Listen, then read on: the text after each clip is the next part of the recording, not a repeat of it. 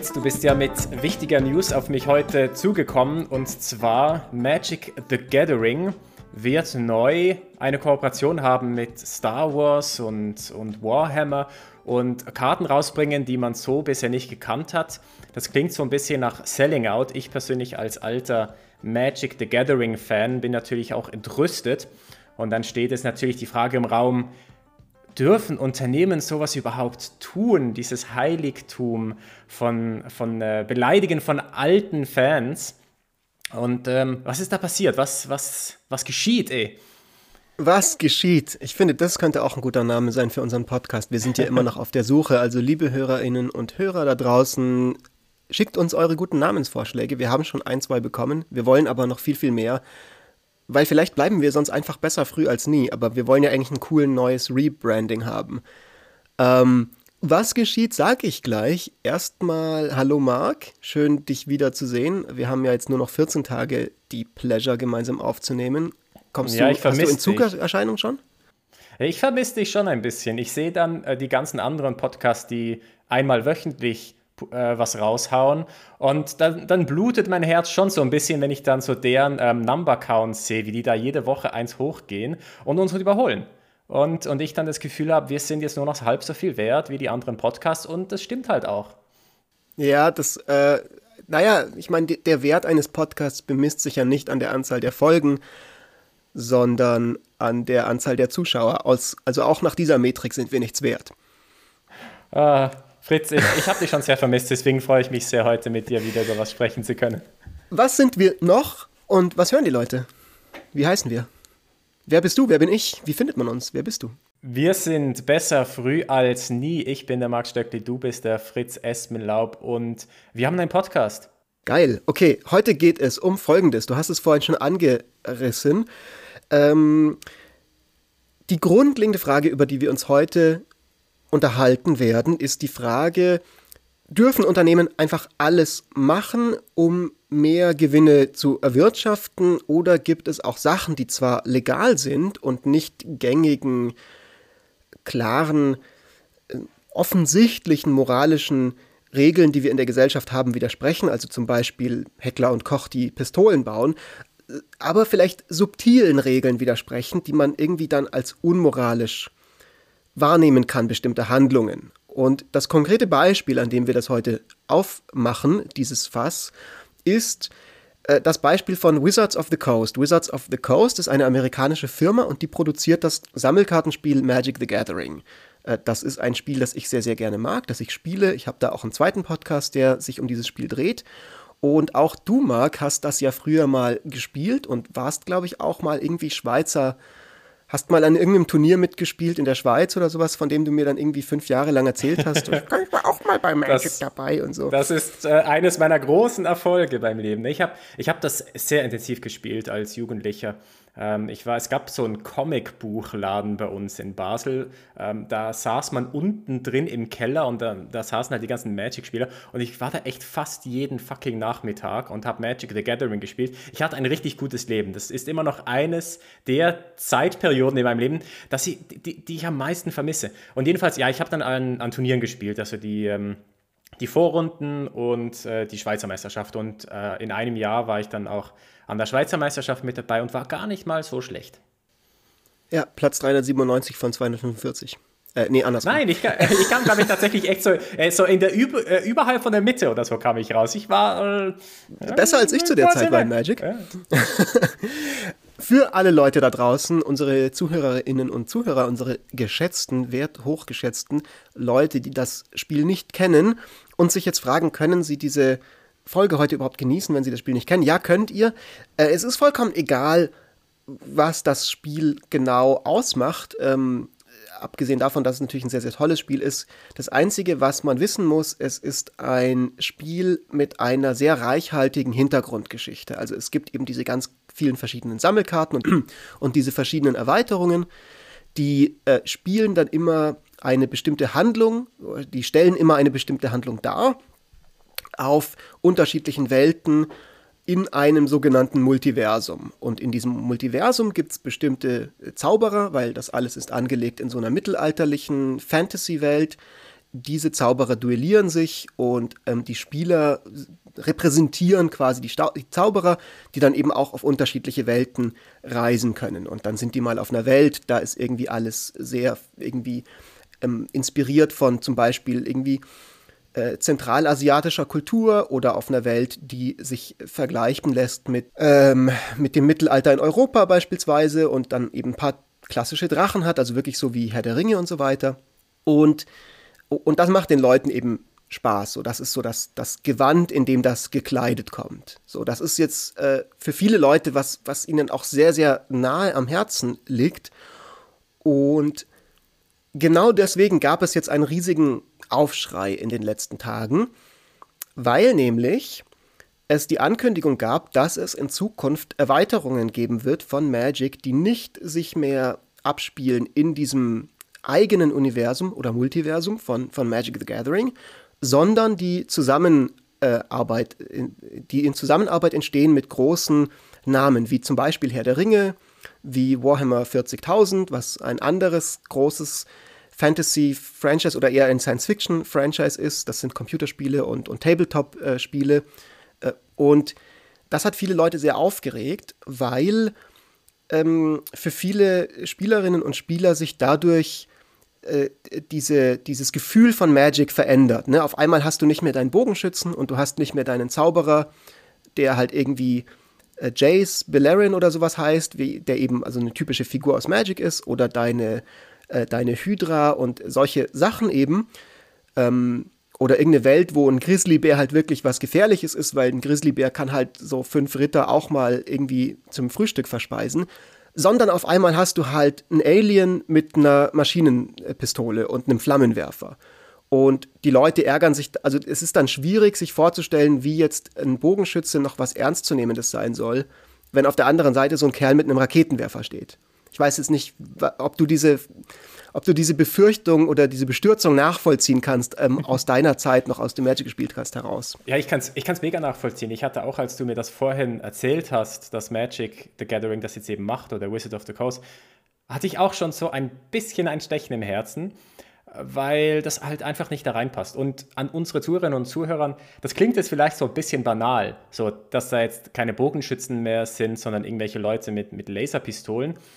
Aber ähm, da kommt halt was rein, was einfach da nicht reingehört und das, das stört da drin.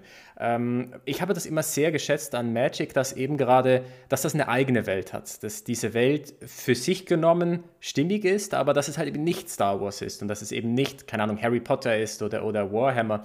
Und wenn jetzt da Warhammer oder Star Wars reinkommt, dann äh, ist das etwas, was da einfach nicht in dieses Konzept reinpasst und und, und das ist so das Typische, was man irgendwie kennt. Die früheren Generationen regen sich auf über die neuen Generationen, dass die halt irgendetwas anders machen, als was man selber halt gemacht hat. Und ich glaube, das ist genauso etwas. Ich kenne halt Magic the Gathering ohne Star Wars. Das ist exakt, das geht ganz in die Richtung von der von, von dem, worüber wir uns heute unterhalten wollen. Ich, ich führe das mal noch ein bisschen weiter aus, was du gerade gesagt hast.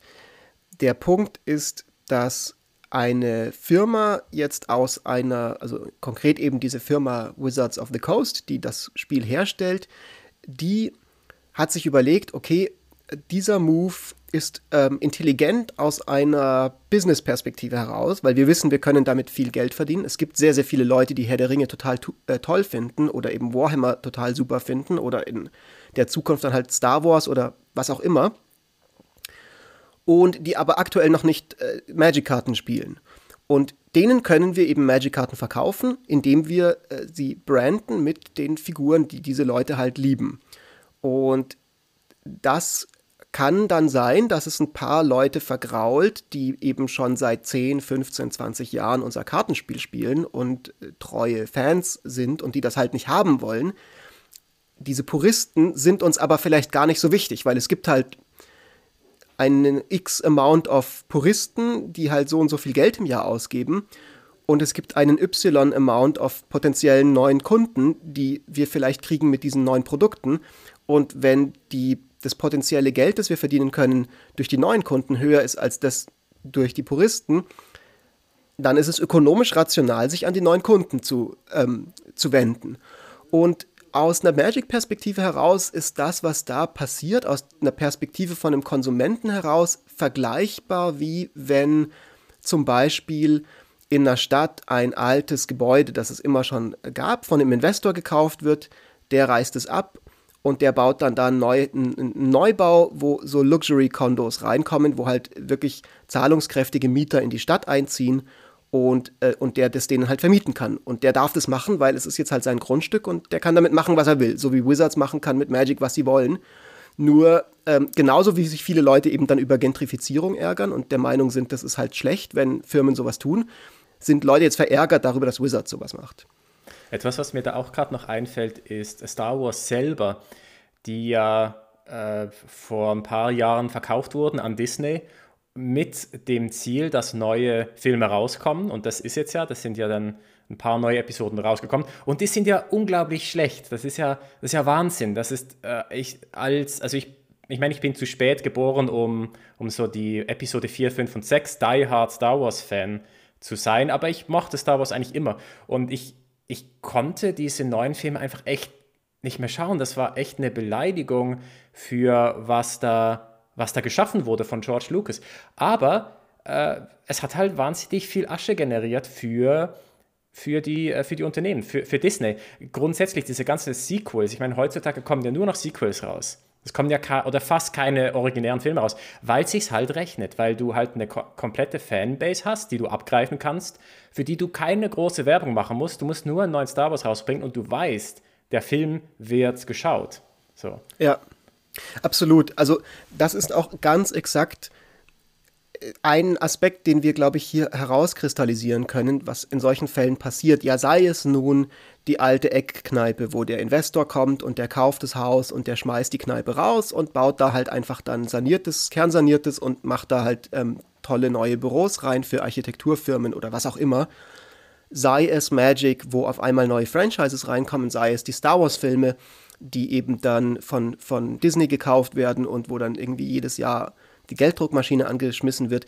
In allen diesen Fällen, was passiert, ist, dass Menschen eine emotionale Bindung zu etwas haben, ja, entweder eben zu einem bestimmten Produkt, mit dem sie tolle Erfahrungen gemacht haben, ähm, oder in gewisser Hinsicht vielleicht sogar zu einem Kunstwerk. Also man muss ja sagen, die Original Star Wars-Filme sind ja irgendwo auch einfach ein, ein, zeitloses Kunstwerk. Das ist eine, eine Geschichte, die Generationen überdauert als Erzählung, so, so wie halt Volksmärchen das früher waren. So. Und da hat jetzt eben zufälligerweise diese gigantische Corporation die Rechte daran. Und, ähm, und genauso ist das halt auch mit der Eckkneipe oder mit dem, mit dem Kastanienbaum, der ewig irgendwie hier in München gibt es ähm, an der Reichenbachbrücke, schräg gegenüber vom Reichenbach-Kiosk, war früher so ein Biergarten mit einem total tollen Kastanienbaum. Vor Jahren wurde der einfach abgesägt und jetzt steht da so ein richtig hässliches Gebäude. Und jedes Mal, wenn ich daran vorbeikomme, bin ich halt einfach traurig, dass es diesen, diesen schönen Biergarten nicht mehr gibt. Weil ich eine emotionale Bindung an den hatte und der einen immateriellen Wert hatte, der jetzt halt verschwunden ist. Und die Frage ist jetzt, die wir heute diskutieren wollen, ist das unmoralisch, wenn Firmen das tun? Kann man das denen vorwerfen? Kann man das kritisieren? Sollte man das kritisieren? Ähm, gibt es da Graustufen vielleicht und gibt es möglicherweise auch, äh, also ist das per se was Schlechtes oder ist es vielleicht auch eigentlich, wenn man mal wirklich darüber nachdenkt, Teil von was Gutem? Teil von einem System, das vielleicht erstrebenswert ist und das eben ab und zu diese Kosten hat, dass alte Dinge weichen, auch wenn Leute emotionale Bindungen daran haben. Ja, ich finde das eine extrem spannende Fragestellung ich glaube, das eine ist, äh, ist es unmoralisch oder problematisch auf Firmenebene? Also äh, verhält sich eine bestimmte Firma oder Unternehmen jetzt moralisch schlecht, wenn sie etwas tut? Das ist das eine. Und das andere ist, ist es grundsätzlich das System als solches, das Unternehmen solche Dinge machen, problematisch? Und bei ersterem, bei dem Unternehmen an sich, ich glaube, da gibt es schon Fälle, wo es wirklich moralisch problematisch sein kann.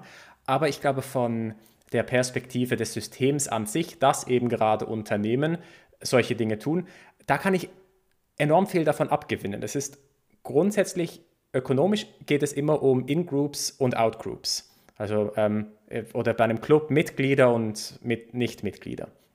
Und ähm, das kann man sich zum Beispiel vorstellen, äh, auf dem Arbeitsmarkt. Die Mitglieder sind die Personen, die eine Arbeitsstelle haben und die Nichtmitglieder sind die, die eben keine haben. Oder bei einem Schrebergarten. Die Mitglieder von einem Schrebergarten sind die, die einen haben und die Nichtmitglieder, die, die da vielleicht was anderes auf diesem Platz haben wollen, irgendwelche Wohngebäude oder irgendwas. Ja, oder bei einer Nation, bei Europa. Die Mitglieder sind ja. die Leute, die Staatsbürger sind, europäische, und die Nichtmitglieder sind die Flüchtlinge, die im Mittelmeer trinken, wenn man so will. Genau, genau. Und äh, ökonomisch interessant jetzt bei, bei Mitgliedern und Nichtmitgliedern ist, dass ähm, sobald man Mitglied ist von diesem Club, sobald man eine Stelle gefunden hat, sobald man ein, einen Schrebergarten erhalten hat, setzt man alles daran, um zu verhindern, dass man das wieder verliert. So, dass im, im Beispiel von, von der Arbeitsstelle sind das, sind das Gewerkschaften. So, man, eine Gewerkschaft begünstigt alle Personen, die zu diesem Zeitpunkt eine Stelle haben. Es ähm, schädigt aber alle Personen, die zu diesem Zeitpunkt keine Stelle haben, weil die Gewerkschaft ist dafür da, die Situation der Beschäftigten zu verbessern, aber nicht die Situation der Nichtbeschäftigten zu verbessern. Und wenn die Gewerkschaft es schafft, dass die Löhne steigen von den Beschäftigten, dann ist das super. Aber es führt halt dazu, dass Leute geschädigt werden, die eben keine Stelle haben. Oder bei dem Schrebergarten, sobald man einen Schrebergarten hat, das erste, was man macht, ist, man geht in irgendeine Vereinigung von Schrebergärtenbesitzern und Besitzerinnen und sorgt dafür, dass ja, diese Zonen nicht umzoniert werden, dass da nichts was anderes reinkommt. So. Gut, okay, okay. Ähm, aber dein, dein Argument wäre jetzt also, man kann das, was gerade bei äh, eben bei diesem Sammelkartenspiel Magic passiert oder in anderen, also was jetzt zum Beispiel die alten Star Wars-Fans äh, sagen, die die neuen Filme nicht gut finden, kann man unter dieser Linse verstehen. Ne? Das sind halt die Schrebergartenbesitzer, genau. die sind involviert, die sind die sogenannten Enfranchised Players, nennt man die auch immer in der Lingo bei Magic. Ähm, und die sind dadurch Insider, dass sie eben ein sehr tiefes Wissen haben, eine sehr tiefe Bindung zu dem Spiel, äh, sehr lange mit dabei waren und, und in den meisten Fällen haben die dadurch dann auch die Erwartung, die oft vielleicht auch begründete Erwartung, dass sie, dass sie geschätzte Kunden sind. Ne? So wie wenn du eben in der Steipe, in, in, in der Kneipe Stammkunde bist. Und dein, der Wirt, du kennst ihn mit Vornamen, er kennt dich mit Vornamen wenn du da bist, dann bestellst du das Übliche und der Wirt weiß genau, was du möchtest. Der bringt dir dann deinen Stammball oder was auch immer du halt kriegst. Und wenn dann eines Morgens du zu dieser Kneipe kommst und da ist dann jemand anderes an der Theke und du sagst das Übliche und diese Person sagt, hey, wer sind Sie überhaupt? Äh, vielleicht mal kurz Hallo sagen. Also sie und und du hast das Gefühl, so, oh, die behandelt mich jetzt aber irgendwie unfreundlich und ich fühle mich hier nicht mehr wohl. Das ist genau dieses genau dieses Ding. Ja, das wäre genau das. Ich glaube auch bei, bei, der, bei Magic jetzt zum Beispiel, das ist diese alteingesessene Gruppe, die kennt das Spiel schon seit Jahren und regt sich jetzt halt auf darüber, dass das jetzt äh, mit Star Wars plötzlich was zu tun haben wird oder mit Warhammer. Aber hier ist der Punkt, ah. vielleicht haben die recht. Also ich bin ja auch Teil und du in deiner ersten Reaktion vorhin, wir sind ja auch in gewisser Hinsicht Teil dieser alteingesessenen Gruppe. Und, und, und zum Beispiel, wenn mir jetzt jemand erzählen würde, hey, mein Gott, jetzt heul doch nicht rum wegen dieser beknackten Kastanie da an, dieser ha an diesem Hauseck. Da sind jetzt lauter Häuser, das ist gut, das macht was gegen die Wohnungsnot in München. Dadurch gehen die Mieten ähm, ein bisschen mehr in den Equilibriumspreis. Und, äh, und auch die Leute, die da vielleicht ähm, bedient werden bei diesem konkreten Haus, das halt eher zahlungskräftige Kunden sind, weil da sind eben Luxuswohnungen drin, äh, auch für die ist es gut, wenn man die in München hat, weil dadurch steigt eben das GDP und so weiter und irgendwie es werden Arbeitsplätze geschaffen und das ist wiederum dann, das macht München weiterhin attraktiv für, für Investoren, die dann mehr Wohnungen bauen und so weiter und so weiter. Dann würde ich ja trotzdem sagen, hey, alles schön und gut, was du da sagst. Ich finde es trotzdem richtig bescheuert, dass es diese Kastanie nicht mehr gibt, weil das ist was Unersetzliches und was extrem Wertvolles. Und wir haben einen Denkmalschutz, in unserer Gesellschaft aus genau diesem Grund, weil wir eben uns gesellschaftlich darauf geeinigt haben, es gibt bestimmte immaterielle Dinge, die nicht verkauf, ver, verkäuflich sein sollten. Und wir, wir würden jetzt auch nicht sagen, naja, okay, wenn wir jetzt halt ein höheres GDP machen können oder der Louvre mehr Geld damit verdienen kann, indem er der Mona Lisa irgendwie ähm, eine lustige Sonnenbrille aufmalt oder sowas in der Richtung, dann würden wir halt auch nicht sagen, ja, soll er tun. Gut, in dem Fall schlecht gewähltes Beispiel, weil wahrscheinlich würde er ja nicht damit Geld verdienen. Da, aber wie auch immer, quasi, es gibt bestimmte zeitlose Dinge, die wir, wo wir uns gesellschaftlich darauf geeinigt haben, dass wir die halt nicht einfach verscherbeln wollen. Und deswegen ist das vielleicht nicht unbedingt jetzt Gatekeeping von den Leuten bei Magic, die sich darüber echauffieren oder darüber, darüber traurig sind, dass Wizards jetzt vielleicht solche Sachen macht, sondern es ist eine genuine ähm, Empörung, die, die einfach auch legitim ist vielleicht. Ja, es ist absolut legitim, aber äh, Gatekeeping kann ja auch legitim sein. Es ist ja trotzdem Gatekeeping, wenn man alles dran setzt, dass jetzt eben gerade kein Star Wars in das Spiel reinkommt, das ist, das ist Gatekeeping. Man möchte verhindern, dass etwas von außen da reinkommt, möglicherweise auch, dass neue Fans da reinkommen, die, die man da nicht drin haben wollen möchte. Aber das ist, das kann ja, also ich kann dieses Gefühl total nachvollziehen und das ist ja auch völlig legitim. Ich reg mich auch gerade tierisch drüber auf, dass äh, The Wizard of the Coast das durchzieht. Ich hätte das lieber andersrum. Aber das Ding ist halt, dass es eine Gruppe gibt, die im Moment noch nicht davon profitiert. Im Moment profitieren nur wir davon, die aber profitieren könnte. Und diese Gruppe ist möglicherweise viel größer als unsere Gruppe. So mit dem Beispiel vom Denkmalschutz zum Beispiel. Wir können uns vorstellen, dass wir irgendwo in München einen riesen Platz haben wo wir einfach sagen, das ist Denkmalschutz. Aber es ist eine, eine komplett leere Wiese. Oder das ist Denkmalschutz. Und nennen das, wir sie mal die Theresienwiese. Nennen wir mal die Theresienwiese. Ähm, und, aber jetzt stellen wir uns die Theresienwiese vielleicht zehnmal größer vor. So, die nimmt wirklich Platz weg für Wohnbau. Und jetzt äh, ist es eine kleine Elite, die sagt, wir wollen das erhalten, weil das ist irgendwie wichtig für uns als Münchner und Münchnerinnen. wir wollen da Golf spielen. Wir wollen da Golf spielen, genau. Und aber das wir wollen, da, wir wollen da Leute jagen vor Sport. oh, that would be pretty fun. Hey, es ist eine kleine Elite, die machen sowas. It is known. It is known, ja. Nee, der, der, der Punkt ist, es schließt halt andere Leute aus, die davon profitieren könnten, aber im Moment nicht profitieren. Und diese Gruppe kann halt gigantisch viel größer sein, die hat aber keine Möglichkeit, sich Gehör zu verschaffen weil sie nicht organisiert sind, weil sie nicht mal wissen, dass sie potenziell davon profitieren könnten, dass es da jetzt Wohnungen gibt auf dem, auf dem Theresienwiese.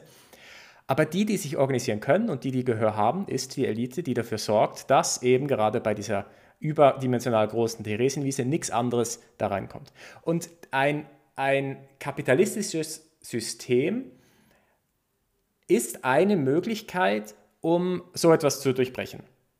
Und da gibt es viel Schwierigkeiten mit dem. Auf der einen Seite, auf der anderen Seite ist es aber eben gerade eine der Stärken dieses Systems, dass es die Möglichkeit hat, diese Schranke von In-Group und Out-Group zu durchbrechen. In bestimmten Bereichen finde ich, ist das problematisch, gerade bei den Immobilien zum Beispiel. Es ist, glaube ich, etwas anderes, wenn man in einem Haus gewohnt hat für seit 50 Jahren. Ähm, selber 96 Jahre alt ist und jetzt umziehen muss, weil da irgendwelche neuen Architekturbüros reinkommen sollen, als wenn es darum geht, dass jetzt in einem äh, Kartenspiel plötzlich Star Wars mit dabei ist. Ich meine, der heißt, Punkt da ist einfach, dass Immobilien ein fundamentales, also Wohnen ist ein, ein, ein fundamentales Menschenbedürfnis. So, du, ein Grundbedürfnis ist es, Wärme zu haben im Winter und ein Dach über dem Kopf zu haben. Und ähm, Extended vielleicht auch eine Art von Heimatgefühl zu haben. Also ich denke, das ist auch ein, ein, ein tiefes Grundbedürfnis in der Mensch, in, im, im, im Menschsein, dass du eben dich vielleicht irgendwo verwurzelt fühlst und äh, es nicht cool ist, wenn du da dann einfach vertrieben wirst durch, durch irgendwelche Zwänge. Während auf der anderen Seite halt Magic ist halt ein Kartenspiel für Leute, um, um, um sich die Zeit zu vertreiben. Das ist jetzt kein genau. Grundbedürfnis und deswegen ist das vielleicht vielleicht, also das ist das, wo du so ein bisschen, glaube ich, in die Richtung gehst ja, genau. mit dem Unterschied hier. Ja, genau. Man muss da, glaube ich, schon aufpassen, dass man das jetzt nicht auf eine Stufe stellt. Aber das ökonomische Problem ist relativ ähnlich. Ich meine, was, was passiert, wenn man in einer Stadt wohnt ähm, es kann passieren, dass man äh, plötzlich sich dafür einsetzt, dass die Mietpreise nicht mehr steigen dürfen, dass es einen Mietdeckel gibt, äh, wie man jetzt gerade in Berlin zum Beispiel gesehen hat. Wer setzt sich für einen Mietdeckel ein? Na, die Personen, die bereits in Berlin wohnen. Wer ist gegen einen Mietdeckel? Wahrscheinlich alle Personen, die noch nicht in Berlin wohnen.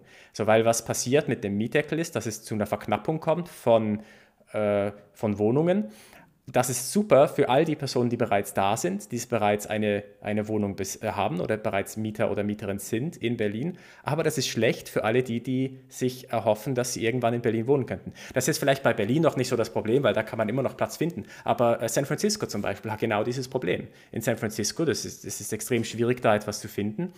Ähm, weil da der, ähm, das Angebot künstlich knapp gehalten wird. Mit anderen Worten, können wir vielleicht also sagen, die, die Sache ist einfach sehr kompliziert und, und ich denke, dass wir uns einig sind, äh, dass es sowohl falsch wäre, meines Erachtens zumindest, ich weiß nicht, wie du das siehst, das interessiert mich, es wäre meines Erachtens sowohl nicht richtig zu sagen, ähm, es ist alles, also es ist immer blöd, wenn, wenn es, wenn der Markt was regelt. So, also es gibt ja so ein bisschen so dieses geflügelte Wort bei vielen Menschen, die das, die dann eben anhand von dem Beispiel so, ja, guck mal, da ist diese arme alte Dame, die war ihr Leben lang äh, in, in, in, hat da in ihrer Wohnung gewohnt und dann kam der große internationale Investor, hat sich das unter den Nagel gerissen, hat die da rausgeworfen, hat die Mieten erhöht und jetzt wohnen da lauter Yuppies, die mein Viertel gentrifizieren. Und daraus ziehe ich aus dieser Anekdote, dass es immer schlecht ist, wenn wir den Markt haben im Immobilienbereich. Nur es ist halt nicht immer schlecht. Also wie du sagst, in diesen Beispielen von San Francisco zum Beispiel, ähm, es, es gibt, und das ist ja sehr gut erforscht und dokumentiert, ne? also es gibt ja eine riesige VWL-Forschung dazu, ähm, die, eben, die eben aufzeigt, wie durch bestimmte Regularien und durch solches Gatekeeping und so weiter das eben teilweise dann auch erlassen wird in, in, in Local City Councils, wo halt die Stakeholder drin sitzen, die eben dort bereits wohnen. Und, und was dann den Effekt hat, dass Outsider halt draußen bleiben. Und man kann dann argumentieren, dass das auch auf die eigene Art und Weise ähm, unmoralisch ist. Auf der anderen Seite ist es aber auch so, dass jetzt nicht die Position wäre, die ich hier irgendwie endorsen würde, zu sagen, ähm, Moral ist generell die falsche Kategorie oder aber alles, was quasi dann äh, der Markt regelt, ist eigentlich immer gut, weil der regelt das ja nach den Bedürfnissen der Leute und so weiter und so fort. Äh, und wenn Wizards jetzt eben sich entscheidet, ähm, sie machen jetzt SpongeBob Magic Karten, dann ist das super, weil dadurch äh, eben vielen Leuten auch Glück ge gebracht wird, die halt SpongeBob cool finden. Äh, das würde ich halt auch nicht so sagen, weil ähm, äh, es ist am Ende des Tages doch so, dass wir in einer Welt leben, wo nicht nur rein Marktinteraktionen sind das Einzige, was passiert. So. Also das ist eine zu simplistische Matrix, um die Realität zu beschreiben, sondern, sondern äh, auch außerhalb von der Frage rund um Wohnraum und um menschliche Grundbedürfnisse äh, gibt es eben sowas wie äh, Kunst. Es gibt sowas wie, sage ich mal, eine gewisse Art von mh, hm, ich weiß jetzt nicht, ob ich diesen Begriff, Begriff verwenden soll, aber Heiligkeit im Sinne von, es ist was, was vielen Menschen was bedeutet. So, ne? Also quasi jetzt die Mona Lisa eben, das ist einfach, oder, oder, oder, oder die Sixtinische Kapelle, so, das sind Dinge, die wir irgendwie ähm, sehr wertschätzen als, als Menschheitsfamilie, sage ich mal. Und, und wir haben uns darauf, also es hat schon einen Grund, dass wir eben diese Tendenz haben zu sagen, äh, nee, das finde ich nicht cool, wenn solche Sachen einfach irgendwie ähm, äh, ja, irgendwie entsakralisiert werden durch, durch Kaufen und Verkaufen. So deswegen sagen wir auch nicht, hey, wenn wir Wohnungsprobleme haben, lass doch auf diesem Friedhof einfach mal ein paar Häuser bauen, sondern wir sagen halt, da liegen halt, da ist halt das ein Ort der Erinnerung, den ändern wir jetzt eben nicht, selbst wenn es ökonomisch mehr Wohnraum schaffen würde. Ja, ich glaube, es, es stimmt ja völlig zu. Ähm, man muss, glaube ich, eine große Unterscheidung machen zwischen der Güterkategorie, um die es sich geht. Und bei den unterschiedlichen Güterkategorien muss man unterschiedliche, äh, ähm, unterschiedliche ein oder muss die, die unterschiedlichen Güterkategorien muss man unterschiedlich einordnen. Wohnung zum Beispiel, das hast du jetzt vorhin auch schon angesprochen, ist, ist ein Grundbedürfnis. Das ist, glaube ich, etwas, wo man vorsichtig sein muss. Grundsätzlich finde ich es wichtig, aus unterschiedlichen Gesichtspunkten, dass wir Leute haben, die in Wohnungsbau investieren und dass es Veränderungen gibt. Aber gleichzeitig müssen wir halt auch berücksichtigen, dass es eben gerade die 96-jährige Person gibt, die seit 50 Jahren in dieser Wohnung lebt, für die es einfach enorm schwierig ist, eine neue Wohnung zu finden. Unsere Gesetzgebung ist ja genau für das ausgerichtet. Man hat ja als Mieter oder Mieterin enorm viel Rechte, um genau zu verhindern, dass man in eine Notlage gerät, nur weil jetzt da irgendein Investor etwas machen möchte. Das heißt, da muss man vorsichtig sein, aber man muss trotzdem ermöglichen, dass das passieren kann, weil ansonsten wird es keine Erneuerung geben und äh, das kann halt dazu führen, dass eine Stadt auch einfach zerfällt. Auf der anderen Seite gibt es äh, Bereiche und ich glaube, Magic the Gathering leider gehört dazu. Da müssen wir das einfach akzeptieren, dass der Hersteller oder die Herstellerin von diesem Produkt das macht. Weil, come on, es ist ein Kartenspiel. So. Und ich es ist, ist ja nicht so, dass man jetzt nicht mehr dieses Kartenspiel spielen kann. Es ist jetzt halt einfach ein bisschen anders als davor. So, und es, es regt mich mega auf. Es, es, es, es pisst mich voll an, dass die das jetzt machen, dass Wizard of the Coast die Audacity hat, das durchzuziehen. Aber es gibt halt noch andere Leute, die haben vielleicht genauso viel Spaß an dem Kartenspiel wie ich oder vielleicht sogar mehr. Das Spannende finde ich, und ich finde es gut, dass wir jetzt nochmal zu Magic ganz konkret zurückkommen am Ende unserer heutigen Folge. Das Spannende finde ich diese Frage, ist das jetzt unmoralisch, was diese Firma macht? Ist es unmoralisch von einer Firma Entscheidungen zu treffen, wo sie mit sehr hoher Sicherheit, sagen wir mal so 95 Prozent, davon ausgehen kann, dass das finanziell sinnvolle Entscheidungen sind für die Firma. Und das Interessante daran ist jetzt, die Firma könnte, also Wizards könnte weiterhin Magic produzieren, vollkommen ohne diese Crossovers. Ne? Also ohne, dass sie jetzt was mit, mit Warhammer gemeinsam machen. Das, das war jetzt die letzten 20 Jahre oder mittlerweile fast 30 Jahre hat das funktioniert. Warum sollte das nicht weiterhin funktionieren? Die denken sich jedes, alle paar Monate eine neue Erweiterung aus, ähm, die bringen die dann raus mit schönen Bildern und die Leute kaufen das. Aber trotzdem haben sie dann die Möglichkeit, okay, wir können jetzt das machen und das gibt uns zusätzlich zu dem Geld, das wir bereits verdienen mit unserem Spiel, weiteres, weiteres Income. Und, die, und ich glaube, eine sehr gängige Impulsreaktion, die wir haben als Menschen auf sowas, ist erstmal zu sagen, so, ähm, mein Bauchgefühl ist damit nicht ganz cool, weil das klingt nach Gier. So, wenn jetzt jemand in einem privaten Umfeld sagt, hey, ich habe halt äh, äh, diese und jene materiellen ähm, Dinge in meinem Leben, ich will aber mehr. Ja, ich will mehr Income, ich will mehr Geld, ich will irgendwie, ich will eine größere Wohnung, ich will eine größere Firma.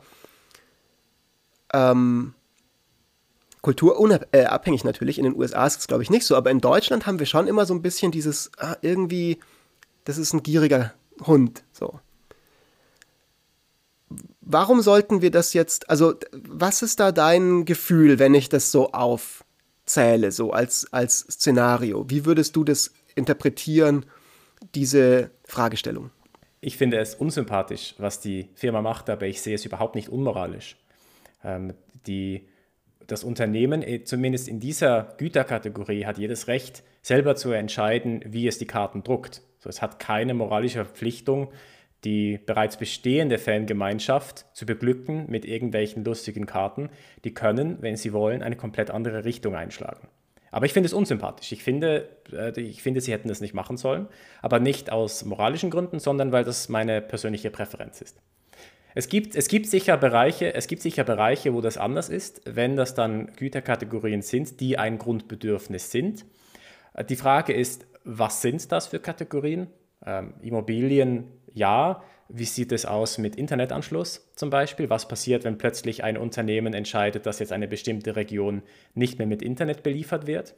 Ähm, da wäre es dann wahrscheinlich schon so, dass es, dass es moralisch fragwürdig wäre, wenn das passiert. Und das ist ja genau der Grund, weshalb dann auch der Staat typischerweise da einspringt und zum Beispiel in der Schweiz dafür sorgt, dass jedes Kuhdorf äh, Zugang zur Post hat. Aber jetzt lass uns das nochmal wirklich einbetten in eine größere systemische Fragestellung. Und zwar zoomen wir ein bisschen raus. weg von, von Wizards, sondern mehr so zu diesem allgemeinen Ding. Wizards, dieses konkrete Beispiel, über das wir heute uns unterhalten haben, ist, eine Firma macht eine Entscheidung nicht um den Status quo zu halten der aktuellen Verkäufe, sondern um die Verkäufe zu maximieren. Also die Firma macht eine Entscheidung, die äh, orientiert ist hin zu mehr Wachstum, mehr Umsatz, mehr Profit, mehr ähm, Value für die Shareholder. Und Value für die Shareholder ist ja immer so ein bisschen was, was, was eine sehr, eine sehr schlechte Reputation hat, weil es ist halt so, dass wir in einer Welt leben mit einer Klimakatastrophe. Und diese Klimakatastrophe hat auch damit zu tun, dass es lange Zeit keine ähm, gesellschaftlichen Regulierungen gab, die es eben verhindert haben, dass bestimmte Firmen, also Ölfirmen in dem Beispiel, äh, Value für die Shareholder und irgendwo auch für die Konsumenten, die wir alle sind, produziert haben auf Kosten von diesen Dingen so. Und die Frage ist jetzt, ähm, ist das einfach also ist dieses immer mehr, immer größer erstmal sicherlich ein Thema für einen eigenen Podcast, aber ist da was auf einer moralischen Ebene was Kritisierbares daran? Im Kontext zum einen erstmal prinzipielles Ding an sich und zum zweiten einfach im Kontext von einer Welt, die eben endliche Ressourcen hat. Also das ist ja so ein gängiger, gängiger Kritikpunkt, ja. auch zum Beispiel aus der heterodoxen Ökonomik. Also man muss, glaube ich, ein bisschen aufpassen. Wachstum bedeutet nicht gleichzeitig, dass es schädlich ist für die Umwelt. Es bedeutet es häufig, aber es ist nicht unbedingt gleichzusetzen. Wachstum bedeutet nicht unbedingt mehr, es bedeutet vor allem auch besser. Es bedeutet nicht unbedingt, dass mehr Magic-Karten produziert werden, sondern dass bessere Magic-Karten produziert werden. Das ist jetzt in dem Fall nicht der Fall, weil die neuen Magic-Karten sind wahrscheinlich nicht besser. Man aber, weiß es nicht, vielleicht sind die auch super cool. Aber man kann sich Produkte vorstellen, die nicht, ähm, deren, deren Wachstum nicht darin besteht, dass sie sich vermehren, dass sie mehr werden, sondern dass sie besser werden. Und das ist durchaus vereinbar mit Umweltschutz. Aber es ist natürlich so, dass gleichzeitig ein Großteil des Wachstums halt auf Kosten der Umwelt geht. Ähm, deswegen äh, ist es, schon, ist es schon ein Punkt, den man berücksichtigen muss. Es ist nicht so, aus meiner Sicht, dass sich Unternehmen einfach äh, da raushalten können aus dieser Diskussion und tun und lassen können, was sie wollen und unseren Planeten zerstören. Aber es ist halt auch nicht so, dass, äh, dass es gleich, äh, dass es grundsätzlich problematisch ist, wenn ein Unternehmen nach Wachstum strebt. So, it's difficult. Es ist wieder eine dieser Fragen, wo wir am Ende nicht viel schlauer sind als am Anfang. Wir sind langsam am Ende der heutigen Folge. Du musst jetzt weiter, weil du heute noch einen, darf man das schon anteasern, einen Dokumentarfilm planen musst? Oder ja, sollen wir das rausschneiden?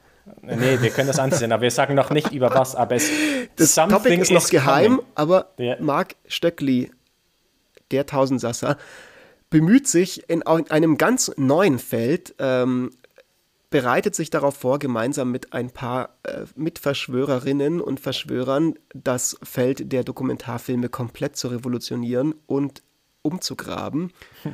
und damit ihr das mitbekommt, da draußen, solltet ihr dem Mark Stöckli auf Twitter folgen.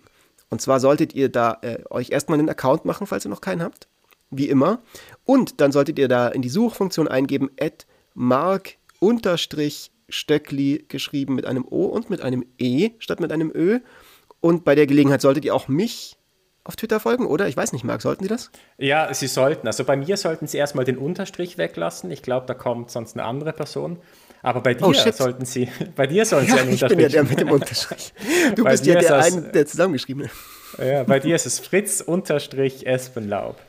Das sollten Sie. Und ich habe jetzt gestern meinen allerersten Rage-Tweet verfasst. Ich bin auch so ein oh, bisschen, ja. ich habe so ein bisschen Schiss, äh, dass der zurückkommen könnte und, und, und, und mir irgendwie so in ein paar Jahren so voll, voll schlimm ist. Ich habe mich so ein bisschen darüber aufgeregt auf Twitter, dass es Leute wohl in Deutschland gibt, die auch jetzt noch im ein Jahr nach dieser verdammten Pandemie immer noch nicht ihre Mitarbeiter ins, ins Homeoffice lassen und ihre Mitarbeiterinnen. Und das finde ich halt extrem fragwürdig. Und in dem Fall ist das für mich tatsächlich was, wo ich das auch wirklich als unmoralisch finde, im Gegensatz zu dem heute, wo wir alles so ein bisschen so einen grauen Bereich haben.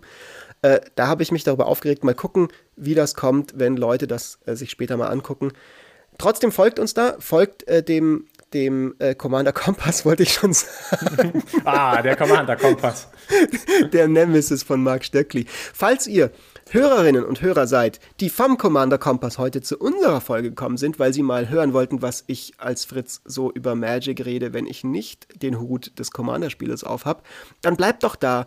Abonniert uns diesen Podcast besser früh als nie auf Spotify oder auf äh, Apple Podcasts oder wo ihr das halt wollt und hört äh, gerne wieder rein und hört uns euch hört euch auch unsere alten Folgen an, weil die sind mega mega cool. Was ist eigentlich deine Lieblingsfolge von uns, Marc? Ai, das ist eine gute Frage. Ich mag die Folge tatsächlich, wo wir über deine Masterarbeit gesprochen haben, über die äh, Kölner Silvesternacht.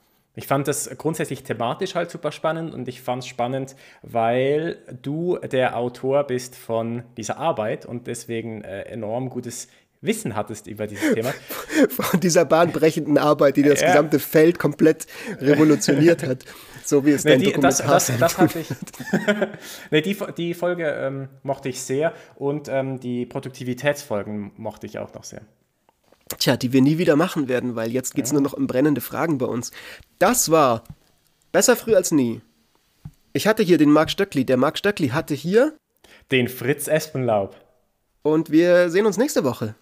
Äh, nee, ja, in 14 Tagen. Wir müssen wieder mit wöchentlichem Rhythmus müssen, anfangen. Das ja. macht mehr Spaß eigentlich. Ne? Gucken wir mal, überlegen wir uns mal. Ja, Sagt geil, uns mal Bescheid, ob ihr, ob ihr uns jede Woche hören wollt oder nur alle 14 Tage oder ob wir einfach so einmal im Jahr nur noch eine Podcast-Folge machen sollen, weil es da alles zu viel wird sonst. Marc. Gut. Fritz. Es war mir ein inneres Blumenpflücken, wie immer. es war sehr wunderschön. Bis dann.